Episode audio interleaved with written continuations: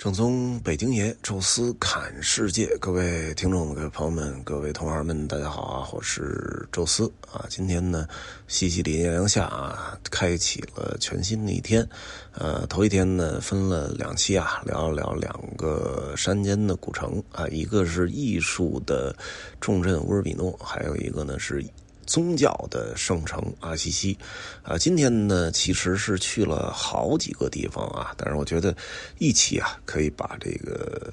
呃几个地方全都跟大家大致的聊一聊。哎，为什么这么说呢？就是因为呃，其实每一个看的都不是特别细。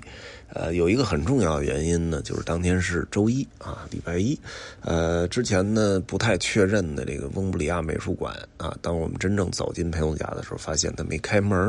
啊，我说没开门无所谓啊，然后呢就去那个呃，在街区里边有这么一个存放了拉斐尔绘画作品的一个叫圣塞维罗，就跟那个那不勒斯那个隐藏景点那个是一个名字啊，圣塞维罗小教堂啊，这。里边有一个拉斐尔画的圣三位一体的三位一体的圣人，啊，结果这个小教堂也关门了，哈，多多讨厌！就是，呃，你你哪怕把它视于视为博物馆啊，那你也得，就是说，一个城市应该，呃，要错开去这个博物馆休息，就不能说周一全都关了。人那个法国的卢浮宫，啊，是周二关，凡尔赛周一关，然后好像是奥赛吧，还是哪儿是周三关，就是大。大家把这时间都错开。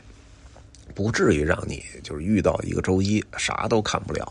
啊！但是佩鲁贾呢，估计它也不是旅游城市啊，就考虑的没这么多。一到周一呢，稀里糊涂都关了，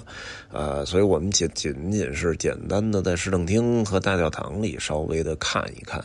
呃，佩鲁贾呢，它也不是一个世界文化遗产的城市。一开始我以为是啊，结果后来仔细一查，发现不是啊。当然，这个确实古城很漂亮，而且比较特殊的一点啊，就是我们的车。是停在了这个城下的一个公共停车场啊，然后它有那个。大概四五节的那种滚梯啊，电梯直接就给我们运进了这个城堡里边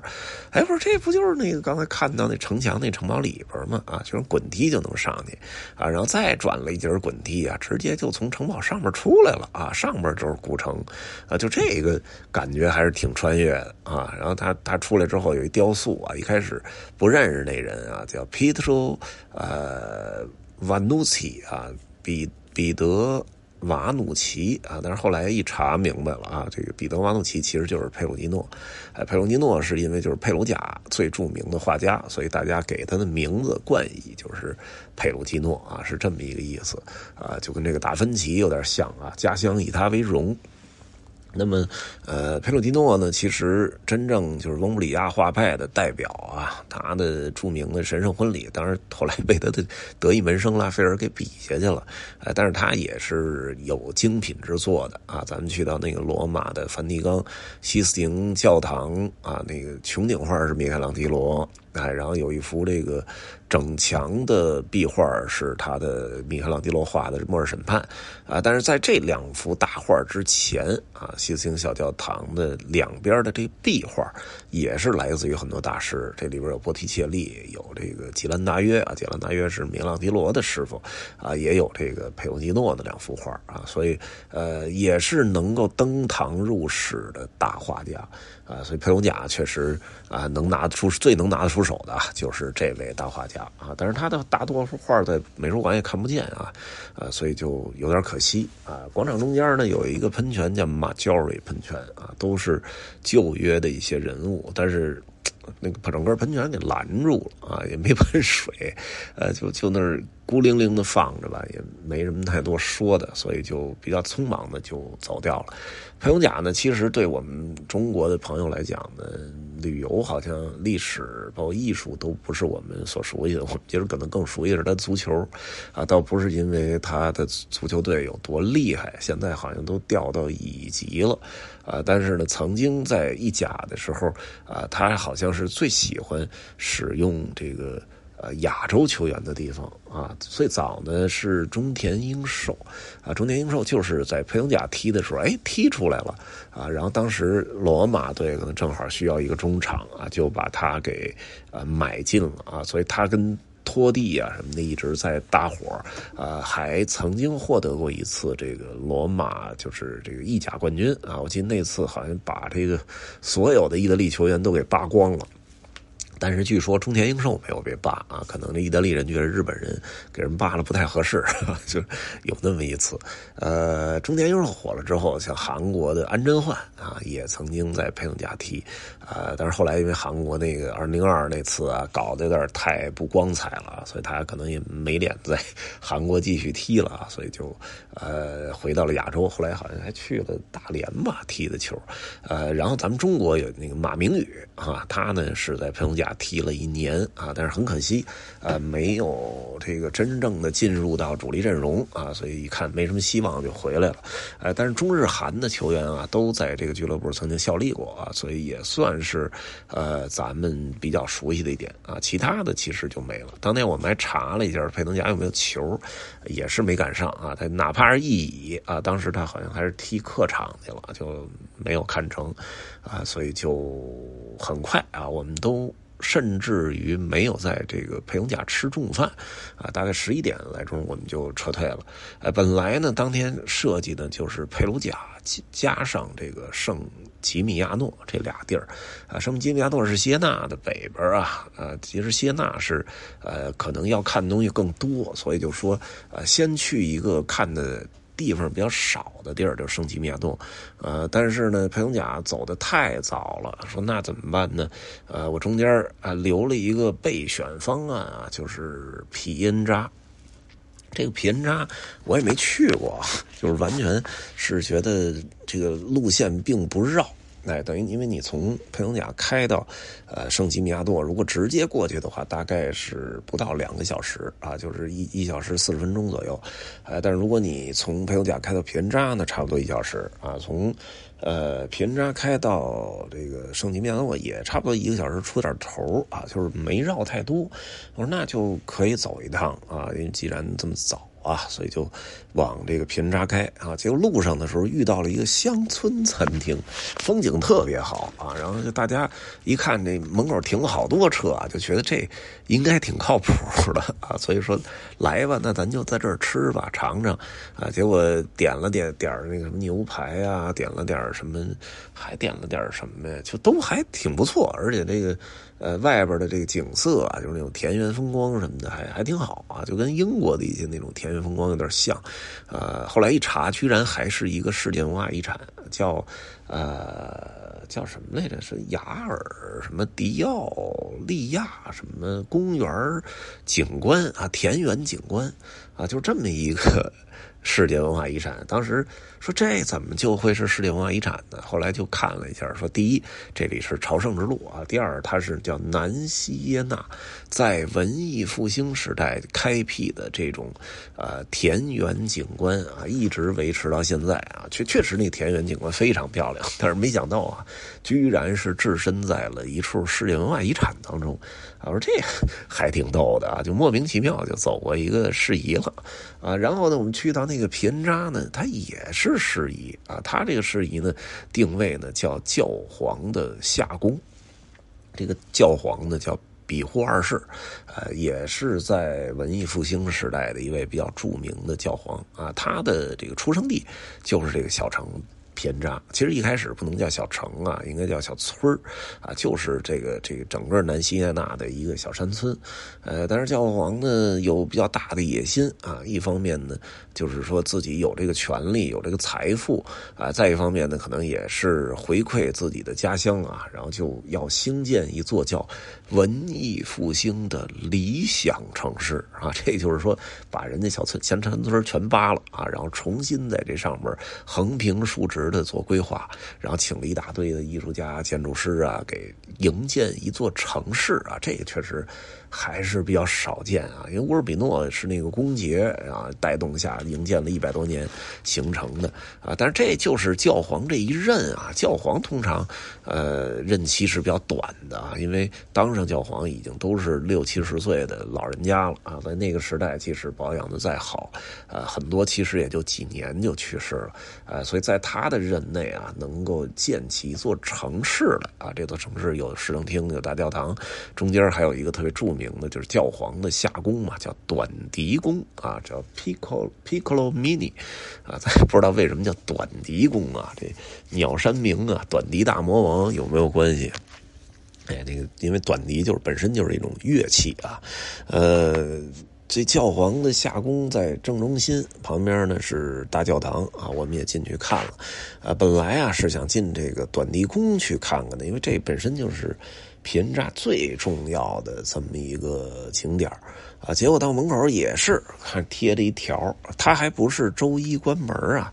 它是应该已经关门有一段时间了，因为在这个。谷歌 Map 里就是标着是开放的，就到门口装一锁，然后贴一条。哎，我拿那个翻译器一拍照啊，就说这个在维修啊，还是反正关闭，呃，然后到二月十六号才开门啊。那那就是。呃，我们当天是二月十三号啊，十四、十五，等于又得过三天才才开呢，就就肯定我们是看不着了，所以就不知道那里边到底在弄什么啊。咱既然没有短笛宫的话呢，其实这皮恩扎就停留的时间就不会很长了啊，因为这个小城呢，呃，你从这头这城门啊走到那头这城门，呃，如果不照相的话，最多五分钟啊，就是说说是它一座城啊，其实。不是很大，哎，也没有什么商店啊、餐厅啊，都没怎么开，所以我们呢就让大家可劲儿逛啊，有个呃三十分钟，大家基本就看完了啊，该拍的照啊，该什么，包括我录一段短视频啊，都弄完了啊，说那就呃继续吉米亚诺吧，因为当时说如果短笛宫开着，然后我们看一看，呃，时间要来不及，就直接谢纳就入住了，呃，第二天再说啊，结果哎这个。既然皮恩扎也没费什么时间，咱们继续吧，圣吉米亚诺啊，所以开车呢又是一个来小时啊，到达了这个谢纳北部的啊这个小城。圣吉米亚诺其实，呃，咱们中国游客应该就比较熟悉了啊，因为之前啊，我们去这佛罗伦萨，有时候呢会收一点这个自费，呃，卖一个项目，就是意大利的一个一个中部的一个古城，啊，其实最开始啊，特别倾向卖的实际上是比萨啊，因为这个。太好宣传了，比萨斜塔嘛，都要看看那斜塔，都要去跟他合个影啊！但是后来呢，就加的越来越少啊？为什么呢？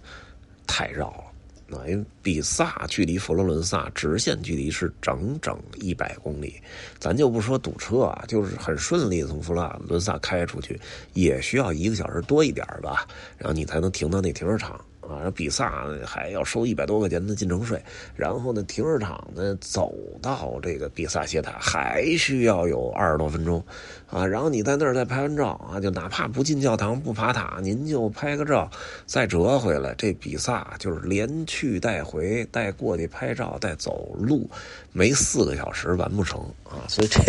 就真的有点痛苦啊，司机有时候超时啊什么的就很不好弄啊，而且你。还不能收的特别贵啊，因为它其实就是一个古城嘛，啊也没门票啊，所以就后来呢，这个很多的导游开发就是从，呃罗马往这个佛罗伦萨去的时候，咱们别去比萨，绕太多了，去哪儿呢？一般会有两个。备选啊，一个是天空之城啊，这个其实就是 A 一公路开出去，啊，大概开个半个来小时就能到啊。白鹿里之奥，这个经常会在最近就是疫情前的三四年啊，经常看到我的那个欧洲带西欧的同事啊，就说哟，哎，又去天空之城了啊，然后在那个经典的那个桥头拍张照啊。要不呢，就是圣吉米亚诺啊，那个地儿也也是一个山城，也挺漂亮。哎，他们通常会拿一个冰激凌，在那里拍个照啊，就说明我来了啊。所以这个点儿是出现在了很多的我的同行啊，包括一些中国游客的朋友圈当中啊。所以大家其实并不是很陌生啊，但是很遗憾，我没去过。然后我们这些游客好像也都是没去过，那就来一趟吧，毕竟也是世界文化遗产级别的古城。呃，像意大利中部啊这种。古城还是挺多的啊，像什么卢卡呀，什么这个克劳迪亚呀，什么呃，还有就包括佩努贾那古城也很漂亮啊。但是它之所以能够被评进世界文化遗产啊，有一个很重要的原因啊，就是它这个古城还有很多那种高的那种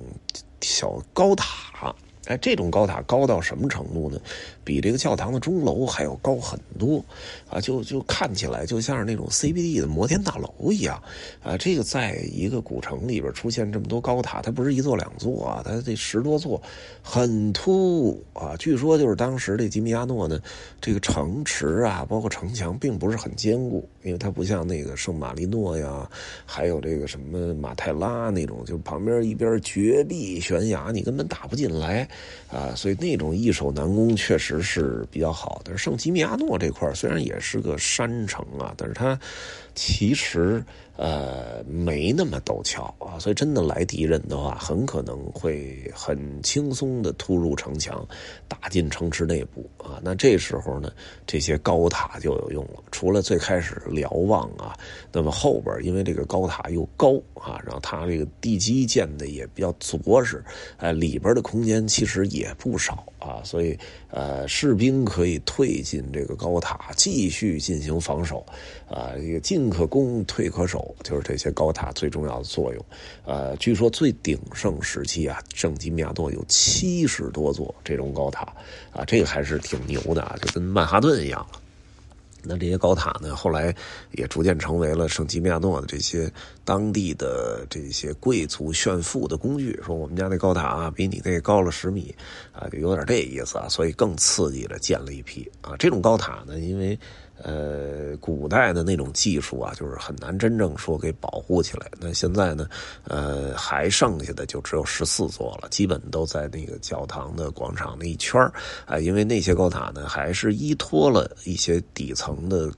这个高一点的建筑啊，跟它共同作为地基，所以保护的相对还好一些啊。但是在整个那个教堂看到这些高塔的时候，还是挺挺挺奇特的。我之前好像就在博洛尼亚看见是一座还是两座，也是比较的突兀啊。但是这里的数量的确更多啊，所以把它呢列进世界文化遗产也是有一定道理的。哎，我们当天到的时候呢，天还没有黑啊，就是是在教堂的广场上啊，去正式看到的落日啊，也看了看这个圣吉米亚诺的教堂。哎，当然最重要的啊，去吃一下它的冰激凌。呃，这个中意大利就是这几个比较有特点的佛罗伦萨的牛排和牛肚包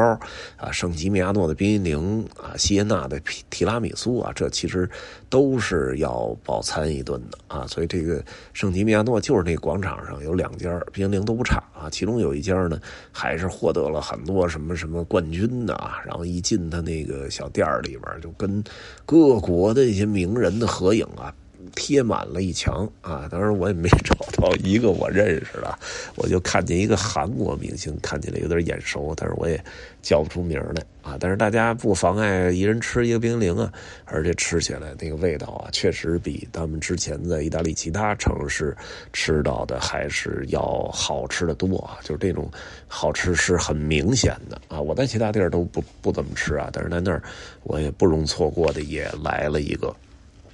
这圣吉米亚诺出来，基本天就完全黑了啊！在里边也是待了有一个多小时啊，所以这一天其实还挺忙的。从佩鲁贾到皮恩扎啊，再到圣吉米亚诺，一共走了三座古城，而且呢是看了三处世界文化遗产啊。就是如果说把阿西西对调一下，如果当天早上去的阿西西，那可能这一天看的是四座世界文化遗产啊。这个在。很多国家几乎是不可实现的，因为很多个国家可能一个国家就四个世界文化遗产，它不可能挤一块儿。呃，而在意大利这种就是世界文化遗产高度密集的地方，这事儿还真的。啊，是可以实现的。另外一个可能就是咱中国啊，你去北京说一天看三座四座事宜，这个也是成立的。比如像像故宫、像这个天坛、像颐和园、像长城，啊，这些都距离还都比较近啊。但是这次也是很神奇啊，呃，一天走了三座事宜。当天晚上呢，是住在了这个谢纳的城边啊，有一个喜来登福朋酒店啊，这个在咱们国内也经常有啊，就是 Four Point